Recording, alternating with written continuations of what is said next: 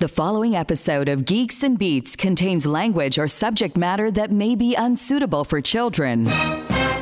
Listener discretion is advised.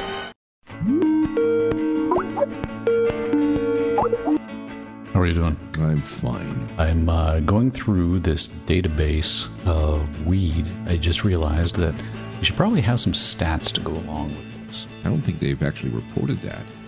I don't think you might be right. I think the answer is most of it.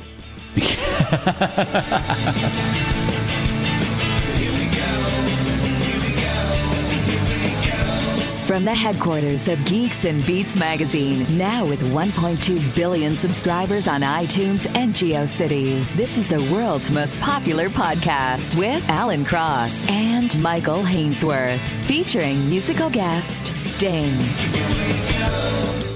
Don't fear the reefer. We'll break down the intersection of ganja and gadgets. Robin Ellens of the Friendly Stranger in Toronto's Queen West District has us down to his shop for some frank pot talk. Plus the top 10 weed anthems. And we may turn Alan's mom into a stoner yet. I think we got a good chance. And now, Alan Cross and Michael Hainsworth. Before we go anywhere, I suppose considering how frequently it came up as a joke reference in the upcoming interview we're about to play, we should probably explain the origin of 420. You go right ahead. All I know is that for some particular reason, it has been uh, identified with the time of day, 20 minutes after 4 p.m., that people spark up a doobie. That's, I, I don't know why. Well, no one actually really knows why precisely, which I think is what makes it even funnier that all the stoners who are responsible for coining the term 420 don't know the true origin of it. But it came out of the 1970s, and there are two primary um, origin stories. One of them is, as you point out, that um, a Marin County high school let students out at 4:20 p.m. And so 420 became the code for you want to get high after class. Well, wait a second. American high schools let people out at three o'clock. What kind of school was this letting people out at 420? I mean, when I was in high school, we let out at four. No, and you know what? You know how I know that? Because I was threatened with death at four. You're dead at four, man. Oh, all the time. But that's that's four o'clock versus 420. I mean, that's still 20 minutes difference. Yeah, but we also started classes at different times. Yada yada yada. Trust right, me, pal. fine, fine. All right, a fine, lot fine, of different schools have different times. But there is another um, one that go- predates the 1970s explanation of 420 for this Marin County High School. The other is that um, that was the code for picking up a hippie on the police scanner. Oh, We got a 420. really? Yeah, which takes you back to the 60s. Okay. Now, the only other 420 reference I know is if you watch Pulp Fiction, all the clocks in the movie are set to 420. Are they really? Yes. Well, it's funny because clocks are generally set at 10 and 2 because that's what's most appealing according to people who make these kinds of decisions. I read that where somewhere, so it must be true. Some I know. I, I me too. That's the the old Timex time. But yeah, so 420 then became April 20th, and so there was expectations that Canada would legalize marijuana on the 20th of April, which was funny. In fact, I, I think um, the announcement about the legalization date came on April 1st, which led to questions about whether or not uh, we were taking this seriously. Mm-hmm. And then, of course, uh, uh, October 17th, marijuana became legal in Canada. Uh, and two things happened on that day. One, it was the first anniversary of the death of Gord Downey. And two, it was the marijuana legalization, which some suggest there might have been a connection. Just saying that our prime minister was a huge tragically hip fan. That's that's all we're going to do. So, uh, before we speak to a, a man who is synonymous with cannabis culture in Canada, uh, you put together the top 10 marijuana related songs. So, starting off as we work our way down to number one, uh, starting at number 10, Sublime's Smoke Two Joints, Peter Tosh's Legalize It, Yes. Green Day's Green Day. You know what's funny about this list? What? I don't remember putting it together. I didn't know Green Day was a marijuana reference. Is that did the band name themselves after a marijuana reference? They did. In, in, in their parlance, in their language, a green day was a day spent smoking up.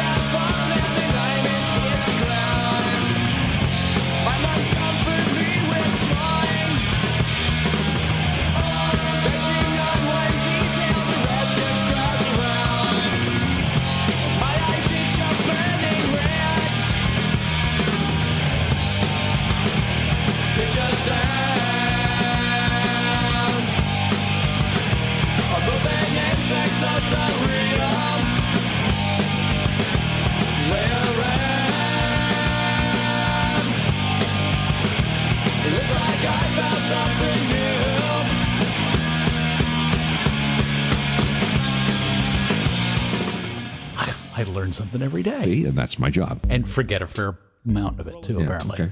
Frank Soda and the Imps, High Times, number seven on the list. You've got uh, coming in at number six, Bob Dylan's Rainy Day Women, number 12 and 35.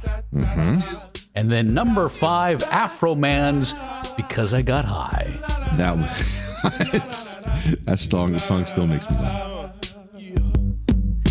I was gonna clean my room until I got high. I was gonna get up and find the broom, but then I got high. Uh, my room is still messed up, and I know why. Why, man? Yeah, cause I got high. Because I got high. Because I got high.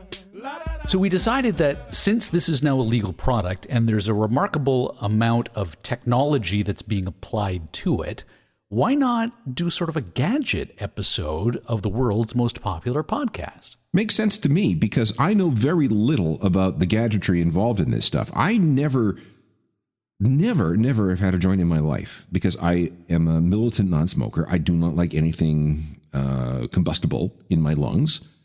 So I have been waiting for an opportunity to try this without having to breathe in smoke. So, with that in mind, we went down to the Friendly Stranger on Queen Street West in Toronto. If you spent any time in Toronto and you have any interest in this whatsoever, I, I, I, I'm reluctant to call the Friendly Stranger a head shop because it feels so much more than those seedy Yonge Street strip places. No, I think we've moved on from the idea of a head shop. I mean, when I was growing up in Winnipeg, there were all these places up and down Portage Avenue, and they were, you know, vaguely, thinly veiled, lightly civilized drug paraphernalia places, and and we called them head shops. But I, I think now, listen, the product is legal now. The the the paraphernalia that you use. Oh, the- sorry. Wait a minute. That's the dog. Did, did the dog take some CBD to help sleep or something? No, no, she's just needs some ear scratches, and that's the sound that she makes. Wow. Yeah, That's quite the sinus problem in that pooch. I, I know. Hang on, sweetie, can we not snort as we're doing the podcast? All right. Anyway, so um, yeah, listen. These are these are these stores. There's still a little Cheech and Chong taint to them, There is, yeah. but that is that's going to go away. That is going to disappear, just like we have. Schmooze, really? Uh, wine. God, dang, if she was ever into cocaine, we'd be dead. I don't know how I'd be able to inhale it. Well, anyway. Uh, but these these shops are are going to these dispensaries, whatever you want to call them, are eventually going to transform into something as respectable, as common, as mundane as a liquor store. And so the Friendly Stranger on Queen Street West is the home of Robin Ellens, and he's been doing this for, I, I guess you could say, Well, twenty five years. 25 years or, or so. Yeah. So we went started right at the top. How many times have you been busted? Zero. Really? You know, this is something I never really understood because uh, the you were selling equipment for a product that was illegal, and you never got hassled. I didn't say we didn't get hassled. we did have the police come in and try to stop us when we first started, and that was about two months in in 1994. And they took a couple of pipes and some growers' guides and said they'd be back to shut us down. And I took that business card and I walked across the street to City TV and I said the cops are trying to shut us down, help! And they put it on the six o'clock news and we had uh, Inspector Bill Needles' phone ringing off the hook with the public saying, "I'll leave these guys alone." And then we went out and had a meeting with him the next day with our lawyer, uh, Alan Young, at the time, and sat down and explained to him, it's like, okay, well, cannabis is illegal. You're saying drug paraphernalia is illegal. We're saying these are herbal smoking accessories. We're not telling people what to put in them. Uh, and how are we supposed to get this law changed if we're not allowed to do what we're doing? They never came back. There is a bit of a wink, wink, nudge, nudge when it comes to that. At least there was up until a month ago. Tell me about what's changed for you in the last month. Language, actually. It's very interesting that you say that because all these years we've been doing this, we've been very conscientious of how we talk about the products that we're selling because they were never intended for use with cannabis directly, but we didn't want to sell tobacco products because that's an evil substance that kills people. So we sold herbal smoking accessories and we have blends of herbs that could be smoked in our smoking accessories to kind of justify that. And now we can actually tell people you put your cannabis here instead of you put your herbs here. So it, has changed the way we interact with the customers, which is kind of neat. Not only that, you got to buy your herbs, your herb, from the government, which is just so. Don't get me started on that. I, have, I actually have a CBD story. A CBD. Okay, so this is not THC getting high. This is CBD aimed at easing pain. Right. I'm, I'm not interested in, in, in the high from it all. I'm interested in the therapeutic aspects of, of CBD. And um, I'm going on a vacation tomorrow. I'm going to Thailand tomorrow. And For a thing. for a thing. No, nobody goes to Thailand to go, you know, get off drugs. You know. Anyway, I'm, that sounded weird. Anyway, what what I'm okay.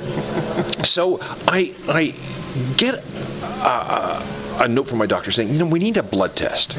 Go take a blood test because we're a little concerned about your kidney function. Blood test comes back and I have 49% kidney function. It's like, whoa, whoa, wait a second, something's going wrong here. So he sends me to a kidney specialist and he orders an ultrasound. I go to the guy, I get more blood tests, I have the ultrasound. He calls me uh, Thursday saying, yeah, you know, you got this blockage in your right kidney and that's creating some inflammation. So we we don't recommend that you go to Thailand on Sunday. I go, well, wait a second, this is a vacation. It's all non-refundable. What am I going to do? He says, well, I'll tell you what, we're going to try and find you a urologist tomorrow, and maybe we can blast it out. This was yesterday, Friday. So I, uh, I'm, I'm, I'm, I'm freaked out about this because there's lots of money on the line, and I'm not going to spend two weeks at home in November. I want to go someplace nice. So uh, I'm, I'm, I'm, I'm stressed, and I had just received earlier in the week my first bottle of CBD capsules, and I'm thinking I, I got to relax. You know, I don't want to take a drink. I don't want to do anything. You know, I want to relax. Let's see if these pills work. So I take a pill the night before, and I have a really good sleep. And then the next night I have another pill. Again, really good sleep. I go into the urologist, and they do another ultrasound, and they find out that the inflammation in my kidney has decreased dramatically. So the urologist says, yeah, go to Thailand. I don't have any empirical scientific proof that the CBD actually was responsible for the shrinking of that inflammation, but it's a weird causation situation. I can imagine you're not going to advise him to bring those CBD pills with him to Thailand. Absolutely not to Thailand. No. Um, but CBD definitely does have anti-inflammatory properties to it, and it's anti-anxiety as well. So that may also have contributed to the results. But uh, we're not allowed to talk about medical uses of these, especially with the OCA regulations around cannabis. You can't even talk about effects that could be given to you from consuming cannabis. So. I, I, I totally understand Very that. Restrictive. I, and I, that's not what I'm saying. I'm not a doctor. Don't even play one on a podcast. Uh, but I'm just saying that this was a weird sort of situation that may or may not be germane to any discussions that we may have going forward. Well, you've brought up a very interesting point on the OCS. OCS.ca website, um, there, the biggest complaint was that there was a, a, a remarkable lack of supporting documentation. Okay, if I've got this strain versus that strain, what is this supposed to do versus what is that supposed to do? Can you give us some insight as to why it was that you could go to an illegal website and they would say, oh, this will get you high this way versus that way, but the government's not going to tell you that? We're not 100% sure why they're being so restrictive when it comes to that. Uh, they're very, very conscientious of the language that we're using when it comes to the sale of cannabis. Um, we're not licensed yet. We're looking to be licensed in uh, April of next year in order to sell cannabis. What, what day of April of next year? We're hoping 420 will be the uh, the day we actually get licensed to sell cannabis. But they're, it's interesting. They're they're not giving out any information. All they're telling you is THC and CBD content, the name of the licensed producer that produced it, and the name of the strain. And that is a not not enough information for the consumer to make a qualified uh, choice on what they want to consume.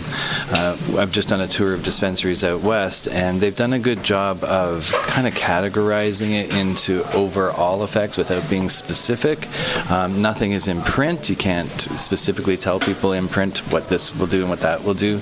But the people who work there tend to have firsthand knowledge from the different strains that they've tried, and then they can impart that knowledge empirically to those people. Is it very subjective, though? Because some of the descriptions were this was a, great high if you were looking to be amorous with a, with a partner that evening. evening, whereas this one here would be more oriented towards relaxing you after a hard day. It sort of strikes me as that's very squishy and subjective. It is very subjective, and it can affect different people different ways. There's no question about that. Um, but overall, the you know the higher the THC, the, the higher the high, uh, the higher the CBD, the lower the anxiety. Something in the middle where you've got a half and half split, you've got a nice even road to go down, and you know no, no anxiety but not too high, just a happy, well-being feeling. Uh, it really comes down to the strain and the individual. You can take cannabis as something to help you sleep at night, but you can also use it as coffee to fuel your fire. It just depends on how your mind wants to use it at that time. So I know that things are changing because now we're talking about. Um, what formerly illegal substance in the same way we're talking about wine, the same way we're talking about craft beer, the same way we're talking about spirits. And there's this slow change in attitude that we're seeing. And I never became more aware of it than when I was talking to my mom. My mom's hardcore conservative Catholic woman who taught grade two for 32 years. So the kind of person who believes anything stronger than um, cider is probably not good for you. So we're on the phone and she's saying, "Well, what are you what are you hearing about this legalization thing in Ontario?" And I says, "Well, you know, it, there's a lot of conflicting information, but I mean, it's going to be a slow rollout, and everybody's attitude has to change." And she says to me, very authoritatively, she says, "Well, I'm a little bit concerned about what the government is going to be charging for a gram because on the street it's you know six to seven dollars, and then in the stores they're going to be charging ten to twelve dollars. I don't think that that's a good business model for the government to be getting to when selling weed." And I was like. She's worried about the profit margin. I'm just, Mom, is that you? it was just doing her homework. Mom has been doing her homework. I'm just, Mom, how do you know what the price on the street is? I mean, she has friends. Tell us about the homework, though, one might have to do if they were to buy legal weed today. That's just it. You have to do all your own research. You have to go to the licensed producers' websites and read about the strains that they produce, so you can understand, you know, what they're actually offering. Because the OCS site doesn't tell you that kind of information. They also don't have any stock. Uh, I don't. I think they were very underprepared for the volume that uh, they were going to have to how deal with. That, how did that happen? I mean, it's not like we didn't know that this was coming. And and if you go to the the uh, the OCS, OCA, yeah, that one. Um, I, I want to get my CBD pills. They had one brand, one brand, one bottle. That was it. And then if you look at anything else, it's like mm, out of stock. So you have an opportunity to fill a void created by the government-run website. You want to be able to sell the product come 420, April 20th. How does that look in this shop? Because the, you mentioned dispensaries. When we were in Las Vegas for the Consumer Electronics Show, we toured a dispensary, and it looked like a freaking Apple store. Uh, how do you build upon this brand, which has been here on Queen. Like anybody who comes to Toronto, you know, you've got a few tourist destinations you would go to, and if you were interested in marijuana, you would most certainly consider this Mecca. How do you take this and apply it everywhere else?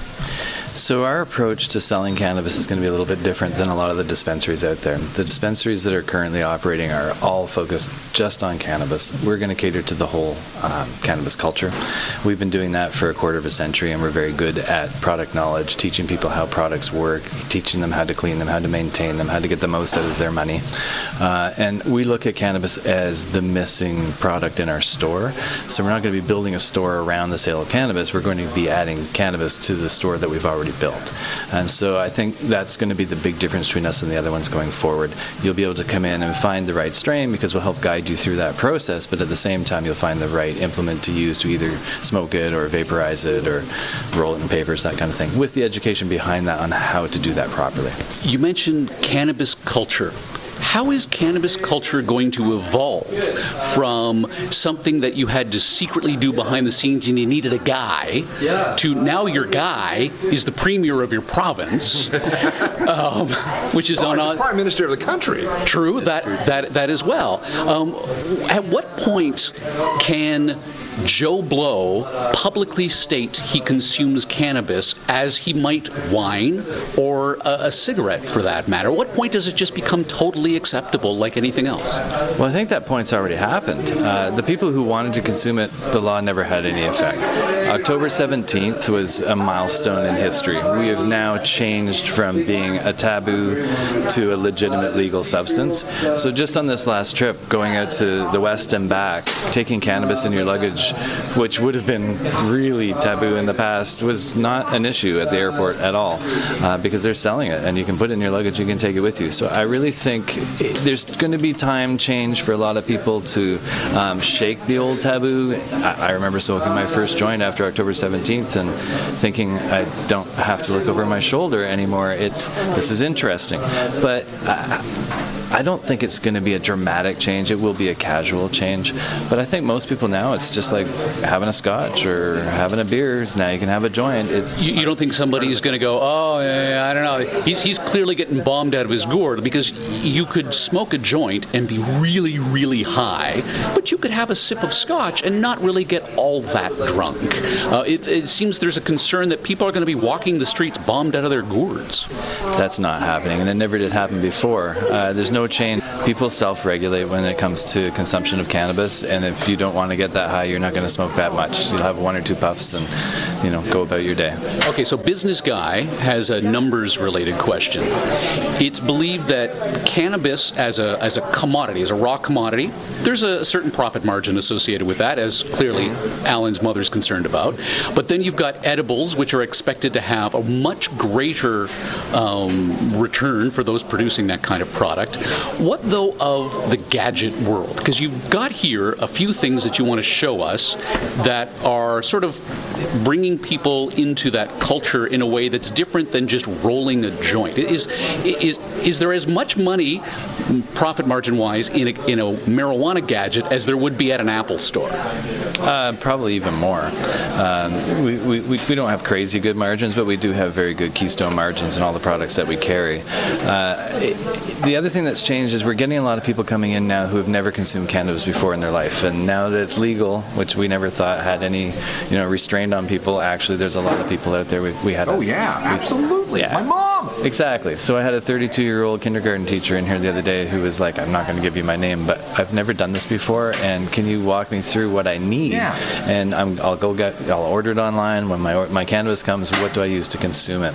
So there's definitely a huge market for this product. We've seen that over the last quarter century. A huge educational opportunity because just like you can go into the liquor store and buy a $10 bottle of wine, that's not going to give you the, the, the proper experience for anybody who is actually interested in what wine can offer as a, a sensory gourmet um, you know experience. So it's the same thing here, isn't it? Absolutely. And there's all sorts of different ways to consume as well. Um, smoking is what most people associate with cannabis because they've seen people smoking joints, but you can use vaporizers that heat your herb without combustion, which you know don't have any of the negative things that would be considered um, that would be consumed in a joint. Okay, wait. So that's a I'll tell you what. Let's talk to me. I will not inhale anything combustible. I am the most militant anti non, uh, non-smoker in, in, in the world. So help me out. I'm, I'm your kindergarten teacher. I do not want to burn anything and inhale the stuff. So what do I got? Well, and that's a lot of people are very health conscious and they, they, they want to follow the same path. So edibles is one of the ways to go for that, where you can actually microdose and know how much you're taking in. Um, this device here is called a vaporizer. A vaporizer is some form of electronic unit that heats up your herb without ever reaching the level of combustion. So the active ingredients in your herb are actually released as a vapor that you inhale. So there's no carbon dioxide, no carbon monoxide, no carcinogens, no tars, none of the stuff that's created from actual combustion. Um, your herb will go three times as far. When you smoke, you're only getting 18 to 24 percent of the active ingredients. You're actually burning the rest of it off when you smoke. Uh, when you vape, you, this on this unit, you put the herbs into this little glass dish. You, this is the oven. You put it in the oven to heat it up. Uh, once it's heated up, you just inhale, and you're pulling the heat through gently and getting the active ingredients it out like of it. tea. Exactly. Now, when you power that up, there will be multiple heat options. Yes. Why do we have different heating temperatures when it comes to a vaporizer? Um, vaporization occurs between 180 to 220 degrees Celsius. That's optimum for cannabis consumption. There are people who use other types of herbs for aromatherapy, so the other temperature settings are set there for using it with other other substances, um, but in the range of 180 to 220. And the lower you go, um, the the more times you get to extract, and the less you're taking in at a time. So using a proper vaporizer, you will get uh, three times as much out of your herb as if you're smoking it. Okay, how much is something like this? This is a pretty big unit. I thought it was a microphone. This, this is a Canadian-produced product. Uh, the company's called Arizer. This is an Arizer Air. Um, this unit has a two-year warranty. Uh, you'll get about five years out of this unit. You can change the battery, which is a big deal on vaporizers. A lot of them are disposable. Um, this one, it's easy to maintain and get new parts for. So this one is $200. Uh, we have lower-priced options, but they tend to be in a disposable market, and we love to steer people into something that they're going to get more use out of for a longer period of time. So that replaceable battery, it's not just replaceable, but you could buy multiple batteries so that, say, you're in a party-like environment, you don't want to run out of juice. You could recharge it, but that would take forever. So you got a couple extra batteries ready to go in case you need it. There is a double battery charger you can get for this unit, so you can have two more on the side. It's also um, AC adapter chargeable, so you can run it from the adapter as well. I want to come back though to the temperature thing because from what I understand is when you um, vaporize at certain temperatures, it releases certain compounds, so you get different types of highs. Is that accurate? It's very true. Uh, I find at the lower temperatures, you tend to have a, a more gradual onset and a longer term high from it.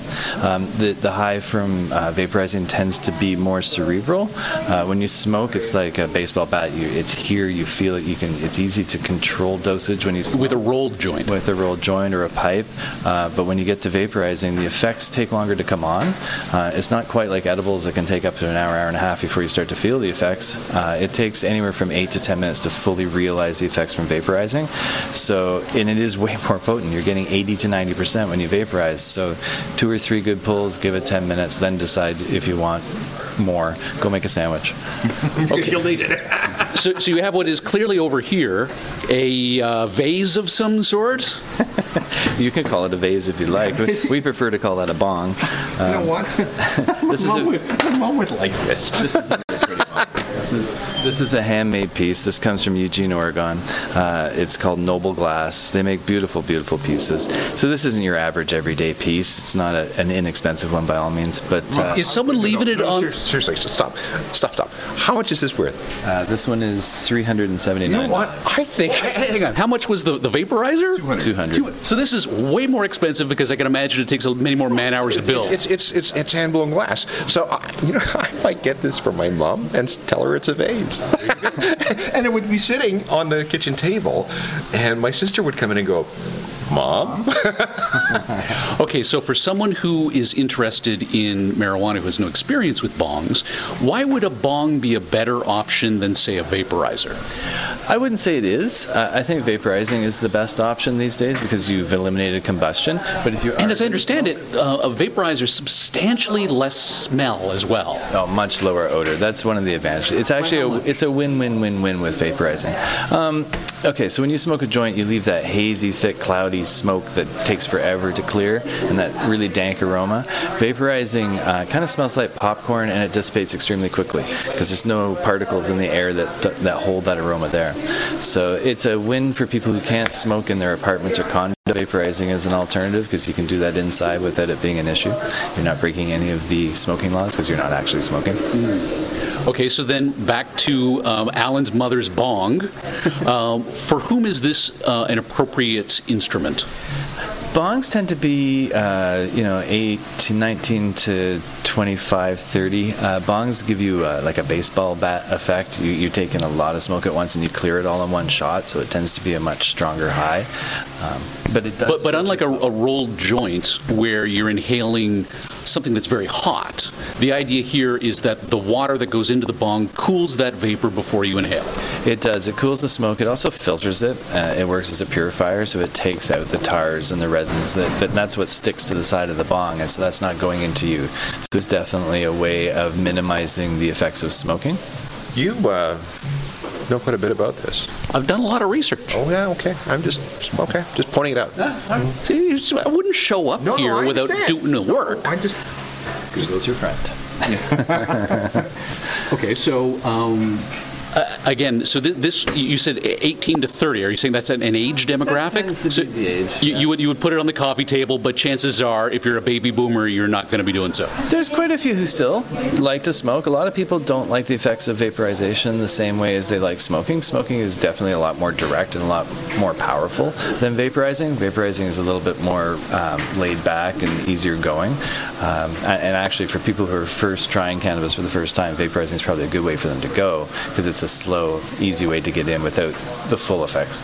But regardless whether it's 300 or 200 dollars, this is quite a hefty investment on day one for someone who is thinking about this as an alternative. Ah, here we go. This is a pack of rolling papers. Two dollars gets you uh, 50 joints. Uh, I think rolling is probably always going to be the number one way people consume cannabis. People have been rolling joints for since the beginning of recorded time. It's the way people consume mostly, um, and it's the most inexpensive way as far as apparatus goes, but it's the most expensive way as far as cannabis goes. Uh, with a vaporizer, uh, that little bowl and that vaporizer I showed you, you're going to get 20 to 25 really good pulls out of that. Um, on a bong like this, you're just filling this little bowl here, two or three pulls from this, that's all you're going to need. Uh, with a joint, that's enough to fill that bowl 10 times and fill this one 20 times.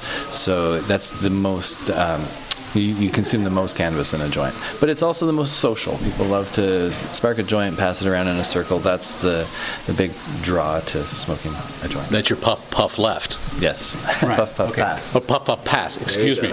Okay. See, almost. Hey, listen, I was raised by hippies. I kind of know what I'm talking about here. Uh, okay, so when it comes to rolling, you could just roll, or you've got a small pipe. This is another economical way to go if you want to consume by smoking. This is a beautiful little handcrafted wood pipe made in the USA.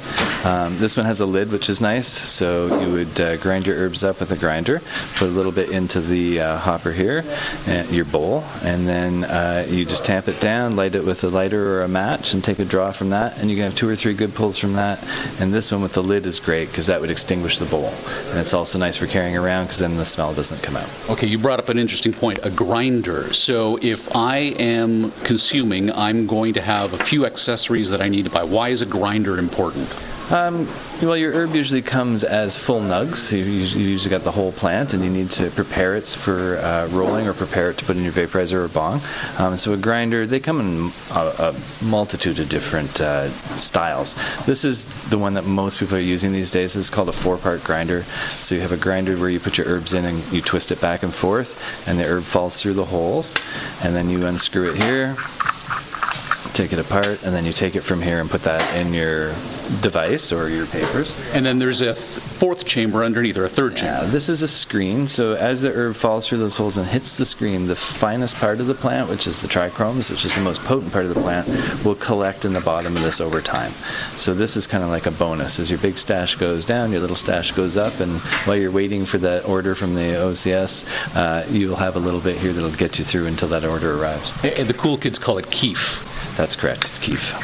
See? I know what I'm talking about here. Keef. K E E F. Correct? Absolutely. Okay. So. I thought he was the guitarist of the Rolling Stones. Right. So when, when, when Keith Richards wants that bottom, uh, that that is sort of the, the, the golden material. You would you would sprinkle it on what you've already got if you wanted to give it an extra kick, sort of a turbo boost. That's exactly what you do. So you prepare your bowl normally, and then you can add a little bit of keef to the top of the bowl, or if you were rolling a joint, you can lick the outside of the joint and roll it in the keef so it sticks to the outside of the joint. Uh, it's it's a way of increasing the potency of what you're smoking at the time.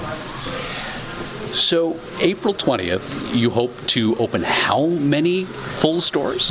Okay, so we've partnered with Greenacre Capital. They're they're putting an initial 10 million into our brand. Uh, we are going to be opening 50 stores within two years. what?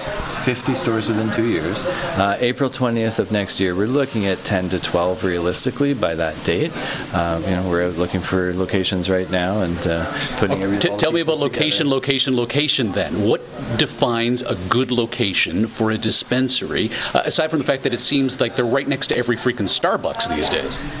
That's actually the model that one of the dispensaries we visited out west is doing. They want to be within 200 yards of every Starbucks, and we're like, hmm, that's an interesting model. Uh, our model's a little bit different than that. Uh, we're definitely looking to be in plazas where you'll find your your favorite grocery store, the LCBO or beer store, that kind of thing. We want to be central to where people are actually going to buy the things they normally consume, um, but we also want to be in the downtown cores of the, the major centers in Canada where it makes sense. Um, so we're looking at um, Ottawa and Kingston and Windsor and um, all across Ontario. We're really looking to get the centers of all the towns so that you know people who have been coming to us for a long time will recognize that that's the store they want to go to in that town.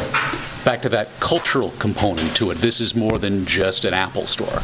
Oh, absolutely. And it's more than just a pot store. And I think that's the most important thing that we'll be bringing to the market that others won't have is is it's, it's the whole knowledge behind the culture that comes with us. Um, and we're going to be educating all of our staff through a Friendly Stranger University system so that when you walk into one of those stores, you can ask anybody the same questions you're asking me, and they will have that knowledge to pass on. How do you avoid the commoditization? If, if edibles are expected to be the bulk of the market because it's simple, it's easy, you don't have to worry about the accoutrements such as this, um, are you worried at all that there's a, a cap on the demand for a cannabis cultural environment where there are a lot of accessories one could buy versus almost a loblaws like picking up some pot brownies on the way home?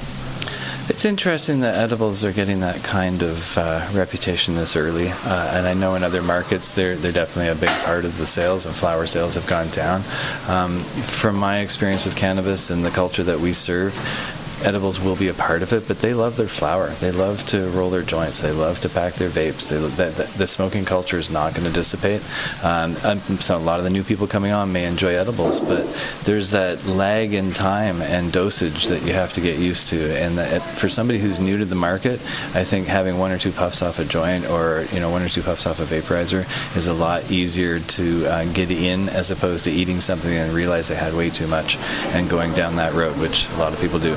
So I guess it's kind of like there's always going to be a market for the Scotch enthusiast, and so it'll be similar for, for cannabis. I, am just curious uh, about the security implications. If you've got a big old bag of weed in the back uh, of the room, are you not worried uh, about that? There are regulations around how uh, cannabis is being stored. Um, so the licensed producers are producing it. It's being given to the Ontario Cannabis Store to be the uh, the middleman, the dispensary for all the shops that are licensed. Um, but then we're going to have to have secure vaults in every location to house that. And then it, it, it, it's seed to sale is what they're tracking. They want to know exactly how much cannabis was produced so they can take the taxes along the way and make sure that it's it's regulated product that's hitting the streets. Um, I don't see a problem with that. It's very easy to do that, but security is an issue. Canopy Growth's uh, uh, Linton told me one day that he figures that there will be a market of seven to ten million Canadians consuming cannabis. That sounds like one out of every three of us. Does that jibe with your outlook? I'm pretty sure that's accurate when it comes Bruce to adult Canadians. Yeah, one in three. That's about right. Uh, Alan's mom included, apparently. apparently. Yeah. I'm just shopping here right now, trying to see what I what I seems to be some stuff in intimate spray. What the hell is Oh, okay. See, now, now, now we're going down Alan's road. He's interested in the sexuality of marijuana. Intimate use comes in a spray bottle formulated using a. Oh. What is that? Well, there's no question that uh, it's an aphrodisiac as well, and so if both partners are consuming it, it's a, a very pleasurable experience. But they're also making sprays that will uh, enhance. Topical sprays. Yes. And that works. Topical. They make topical sprays. They also make sprays that you can put under your tongue. Um, there's, it comes in all forms. Uh, the future of cannabis is not edibles; it's infusibles. Uh, they've actually learned how to take and extract uh, cannabis lipids through water extraction. So right now, anything that's oil-based, you're looking at an hour, an hour and a half before you're feeling the effects. Uh, water-based extraction, you're feeling the effects within five minutes, and instead of it lasting an hour and a half, two hours, maybe longer with edibles, you're looking at a product that um, will come on in five minutes and wear back off within an hour, hour and a half. So you take yourself in a de-alcoholized beer and you add this cannabis extract to it, and suddenly you have the same kind of model you have when you're drinking a scotch or a nice rum. You're drinking it, you, you're taking it in slowly, you're starting to feel great, but you're not getting inebriated. You're not getting uh, intoxicated the way you are with alcohol, and it wears right back off. So what's the point? Uh, well, it, it gives you that great feeling in that social setting that we're all used to, but without losing your ability to make rational decisions that alcohol causes. So. All right. Any last questions for your mom? Uh, yeah, my mom has terrible arthritis in her shoulder, and she's looking for pain management. So I would CBD, right? CBD for Okay. sure. Now I, I'm just looking at some stuff here in the store. How, what kind of potency are we looking for for mom? I mean, Christmas is coming up.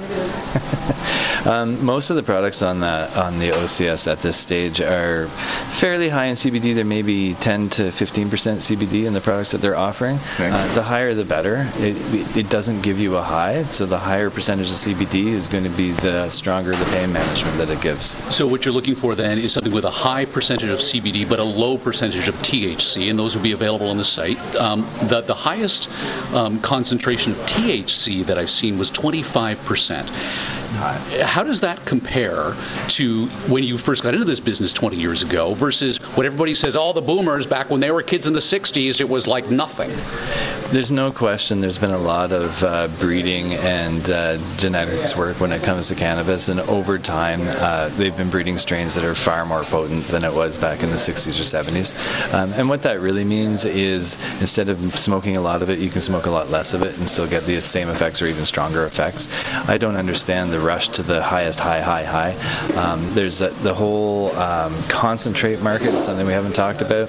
In the last two or three years, there's been this huge shift into concentrates where it's a super concentrated form of cannabis, so it's super potent, but then they consume it in a manner that delivers it instantly and you're not smoking a whole joint, so you're just having a little puff and you're getting what you're looking for. But for me, you know, I, I get my caffeine and coffee. I don't need my cannabis to give me those effects.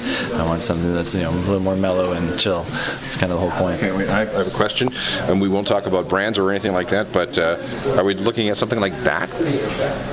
Absolutely. That would work? All right. What are we looking at here? No, no, we can. No, no, no, we're not doing He's this. looking at a, a, a pill bottle filled with uh, CBD tablets, capsules. Would Uh, there be oil in that capsule? There'd be oil in the capsule, so it'd be cannabis oil in there, but it's high in CBD and low in THC. All right, Robin, thank you so much. Uh, clearly, you're going to have to wrap up the bong for Alan's mom. For my mom. I'll do that. You can even have a discount. I feel like you learned a lot today. I, I- listen, I, I I did. I probably learned more in the 30 minutes that we spent talking to Robin than I had in the last uh, you know 20 years because this has never been my culture. It's never been my thing. Uh, now that it is becoming mainstreamed and legal, uh, I'm, I'm I'm fascinated with it. And like I said before we started the interview, this is going to be as normal as going into a liquor store over the next couple of years. We just have to get past this. Um, the association with The Cheech and Chong. Exactly. The, the the hippie stuff, the stoner stuff, the you know Jeff Spicoli stuff, uh, and it's going to become as normal as having a nice Chardonnay. Demographically speaking, outside of the boomer generation, it's the millennials that are more likely to choose marijuana over alcohol, and that is a concern to the alcohol industry. Hence, Canopy Growth um, getting 10% of it sliced off and picked up by Constellation Brands, which is the company behind your Cerveza uh, down there, uh, a whole bunch of different beers, because they want in on that action because they know, as Robin had told us, that not only will edibles be huge, um, and that won't come for another year. But once that does arrive, then you also get into infusibles. And so you could be drinking beverages at a bar that give you a similar sensation to what you would get as an edible or something you inhaled. And and the market's going to expand to people like my mom, who when it was illegal would have never touched this stuff. And it not only are, is she going to use it, and probably dad too. I mean, dad could actually use it more than mom. Um, not only Yeah, but that for a different reason. for right? completely different, but they're going to use do, it do you, do you have anybody in your life who people constantly go, oh, yeah, that guy could really use a doobie? Uh, a couple of those, yes. Right. But Uh, I mean, it's it's it works.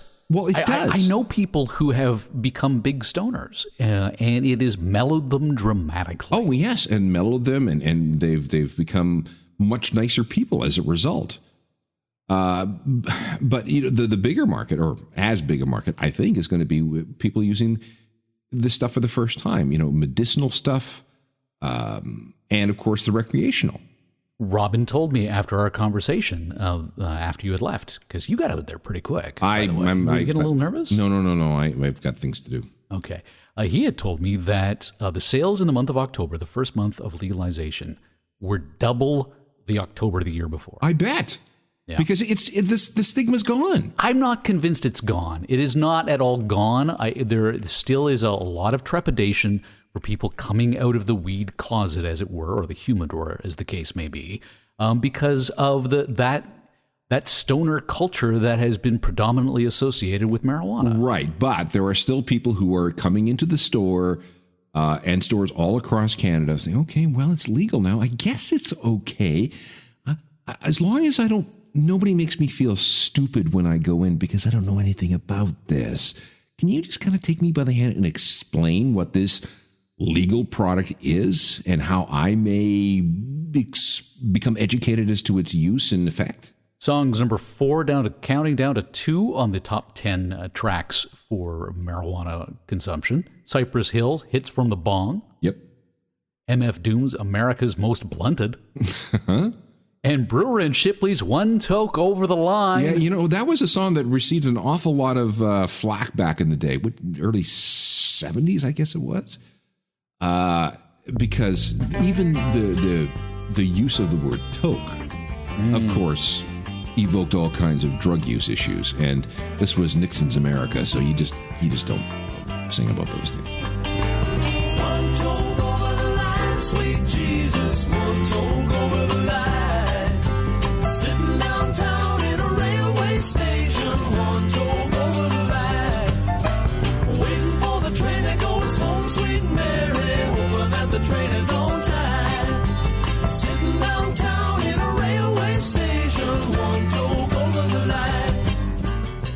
The difference between uh, one beer over the line versus one toke over the line is really quite dramatic. The no one's ever died as a result of uh, an overdose of marijuana. I've, Wait, there was one. There was one documented case in the UK, but uh, we you you have to go. Th- this person would have died anyway. Um, the one medically documented overdose on cannabis was was in the UK a number of years ago. I'm having trouble believing it, but okay. So, so maybe that's the, Doesn't matter. It's one out of how many millions, trillions? Well, that's the other thing. Um, but the impact is quite dramatic in comparison. Uh, when you're one toke over the line, the big issue, of course, is that all you want to do is lie down. So none of this reefer madness kind of uh, uh, uh, hysteria that had been whipped up in the, the 40s. Yes, exactly. These high school boys and girls are having a hop at the local soda fountain. Innocently, they dance. Innocent of a new and deadly menace lurking behind closed doors. Marijuana, the burning weed with its roots in hell. In this film, you will see the ease with which this vicious plant can be grown in your neighbor's yard, rolled into harmless-looking cigarettes, hidden in an innocent shoe or watch case. If you want a good smoke, try one of these. You will meet Bill, who once took pride in his strong will as he takes the first step toward enslavement. Of course, if you're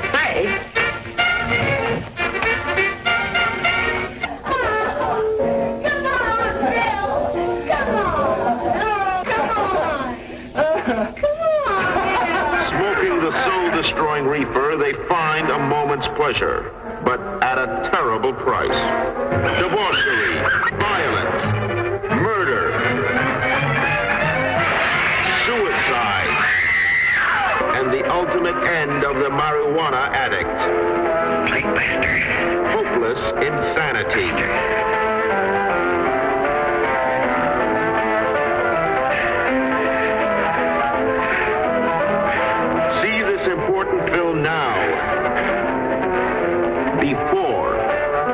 Too late. the whole idea of this being a gateway drug to things like uh, cocaine, heroin, and meth. Uh, it's it's it doesn't have to be that way. I think those people who are going that way would have gone that way regardless. Having said that, I, I think I'm going to stick to the martini for the pre-show ritual. Uh, yeah, for the time being. Um, I, I- again, like I said in the interview, I'm, I'm more interested in the CBD aspect of this whole thing because it, it, it helps with anxiety, it helps with pain management, it helps with relaxation. That's my thing, not necessarily the high. If I want that, I got my scotch. And the number one song for smoking weed, Steve Miller Band's The Joker. Yeah.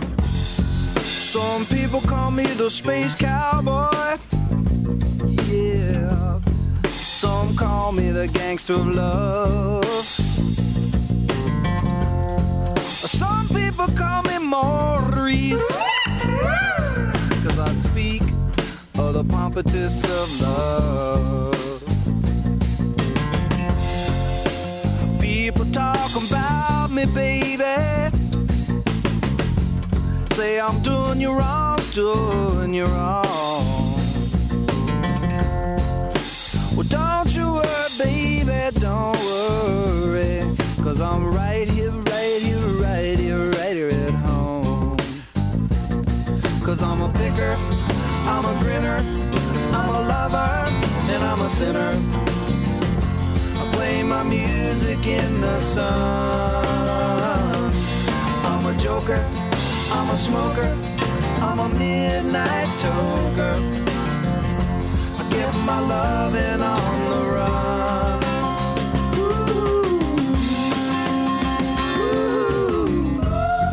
I'm a Joker, smoker, midnight toker. There you go. So why did you pick Steve Miller Band? Other than Um, that line. That's pretty much it because that was, I think, the first song that I ever associated with drug use. Right, It's- because it was quite apparent in there. There was no mistaking it. There, they weren't using euphemisms or anything. No. So as a kid, I heard that song and went, oh, I know what he's talking about. At geeksandbeats.com, our segment producer, Amber Healy, has put together a uh, big breakdown that clears the haze coming from the legal pot smoke. A bunch of things, such as uh, you don't smoke in the car. Pretty straightforward advice. Um, you may have problems if you enter the United States from Canada as an employee of the industry, although recently Washington said they wouldn't come down on you about that. Right. But you do need to know your rights at the border. Uh, you can't bring marijuana across the border, even if you are entering a state in the United States that does have legal weed. And you know why, right? Because at that border, it's the federal level that's responsible for policing marijuana, and they still consider it a Schedule One drug. That's right. So if you were to go from, let's say, BC into Washington, or uh, as of the midterm elections, Ontario into Michigan, you still have to get past the border. Those are federales, and there's no way that they're going to let you across. Great stuff at the website at geeksandbeats.com from Amber, uh, breaking down not only your rights and, and clearing up that confusion, but uh, some interesting perspectives from those who are in the industry as well. London, Bangkok, New York, Cincinnati. From the worldwide headquarters of Geeks and Beats magazine.